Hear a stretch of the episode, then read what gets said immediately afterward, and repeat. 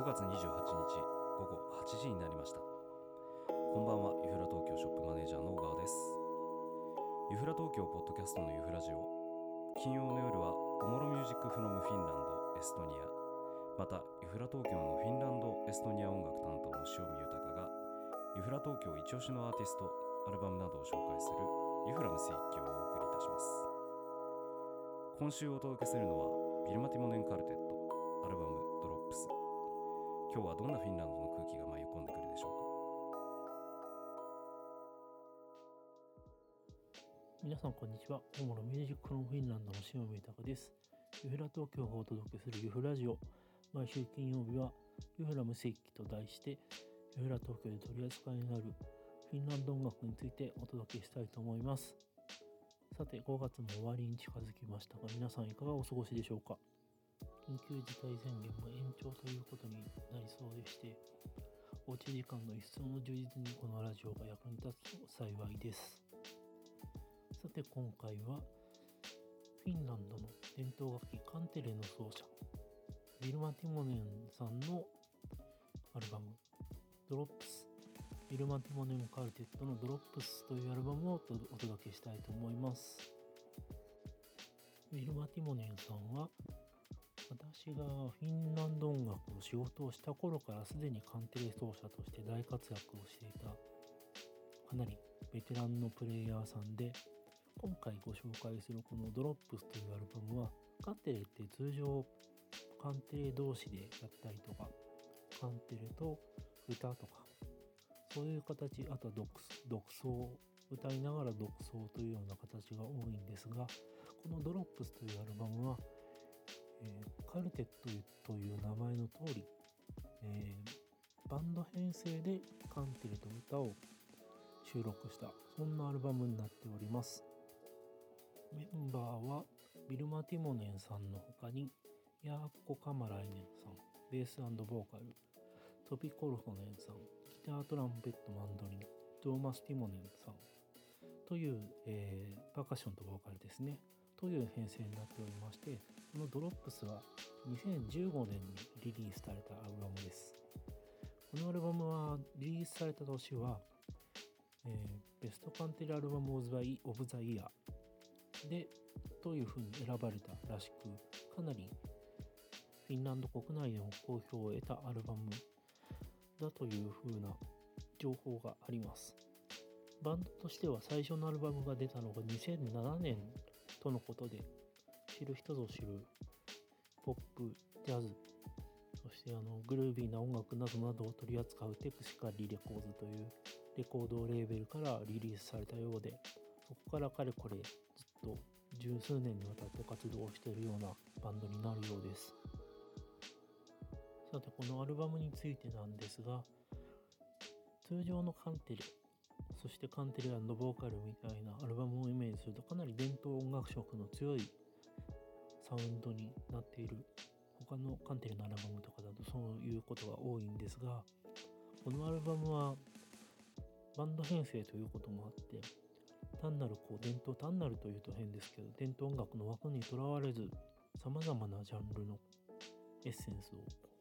ミックスしたようなまさにこう伝統音楽とフュージョンみたいなそんな感じのアルバムになっています。まさに現代の伝統音楽。伝統音楽は伝統音楽のままでこう続いてるということではなくて伝統音楽も現在の形にどんどん進化していっていてその現在形の一つの形というような形のサウンドになっているんではないかなというふうに個人的には思っています。特にお気に入りなのは1曲目でしてカンテレの美しいサウンドと伸びやかな歌声そしてバンドがドンと入ってきて一気に世界観が広がるようなサウンドになっているのが私自身はすごいお気に入ってこのアルバムはよく個人的にも聴いています。そして実はウィルマ・ティモネンさんはユフラ東京にも実際来店というか来店してしかもイベントをやってくれたこともあります。カンテレの紹介であるとかあとはちょっとしたそのコンサートみたいなことをユフラ東京で実際にこうプレイしながら紹介したり話したり歌ったりみたいなことをしてくれて私自身はすごい印象に残っています。前回ウィルマ・ティモネンと会ったのは2019年ですね。ちょうどコロナに入るちょっと前フィンランドのタンペレという町でオメックスというワールドミュージックエクスポートのエクスポですね。あのワールドミュージックの見本市みたいなイベントが世界的なイベントがフィンランドのタンペレであったんですがそこでシベリウスアカデミーのフォークミュージック伝統音楽の、えー、担当ということで来ていてその時に久しぶりと言いながら会ってお話をしたのをよく覚えています。ということでビルマ・ティモネはさんはプレイヤーとしてもまあもちろん一流の活動をしているんですが同時にシベリウス音楽院シベリウスアカデミーの講師と伝統音楽の講師としても活躍をされていて何人ものお弟子さんがたくさんいらっしゃるようなそんなフィンランド本国でとても活躍している、レイヤーであり講師であるという方でもあります。日本にも何度も実は来日をしていてすでにお名前をご存知の方も多いのではないかと思っています。この新型コロナの状況が落ち着いたらそうですねまた是非日本で一緒に仕事をしたいなというふうに思うミュージシャンフィンランドって本当に素晴らしいミュージシャンがたくさんいてみんな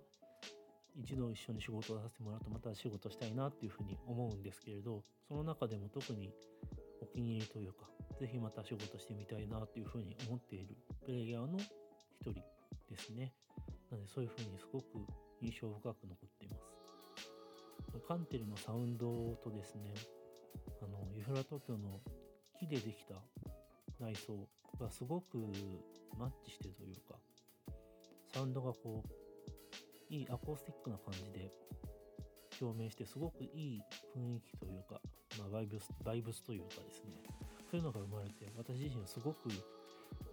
実際目の当たりにしてすごく感動した思い出がありましてそれをまたぜひぜひユフラ東京だとか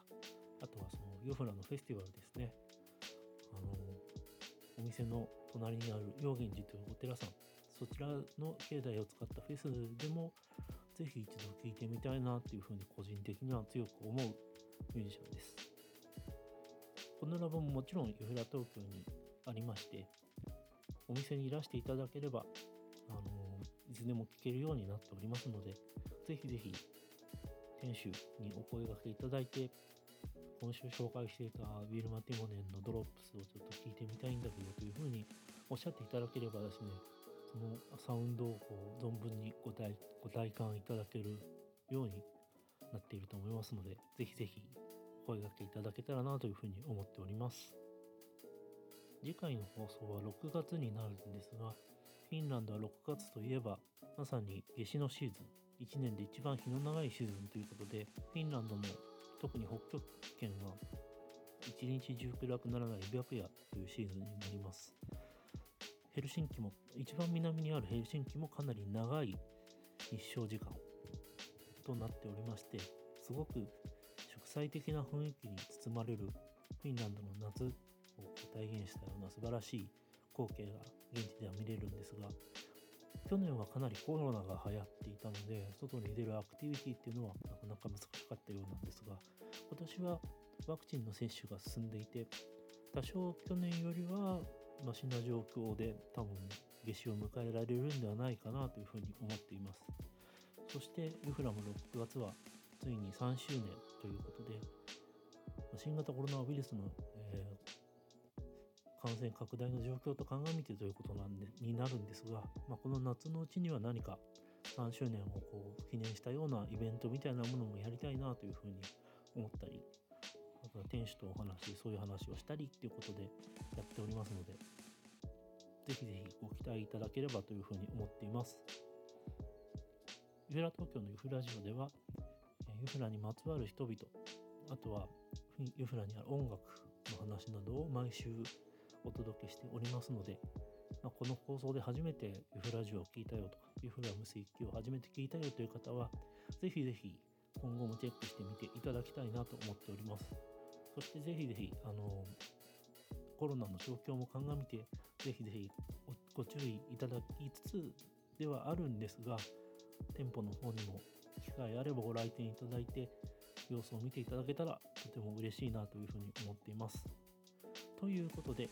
今日はビル・マティモネンのドロップスをご紹介しました。また来週お会いしましょう。主なミュージックロンフィンランドの塩見豊でした。それでは、もいもい。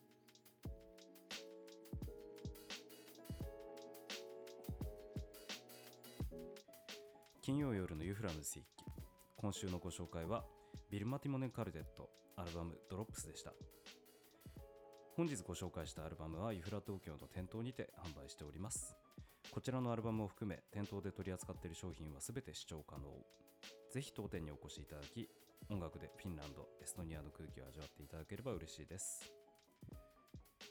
ユフラ東京今週末の営業は29日土曜日は12時から18時。30日日曜日は12時から20時まで営業しております。明日のユフラジオは20時からゲストトーク。谷中根津千駄木の美味しいもの面白い人楽しいことを発信するロジロジのお二人湯川健介さん秋山美子さんをゲストにお届けいたします。スタンド FM、YouTube ライブでは生配信も予定しておりますのでぜひお聴きください。それでは本日もご視聴いただきありがとうございました。リスナーの皆様が良い週末をくれますように。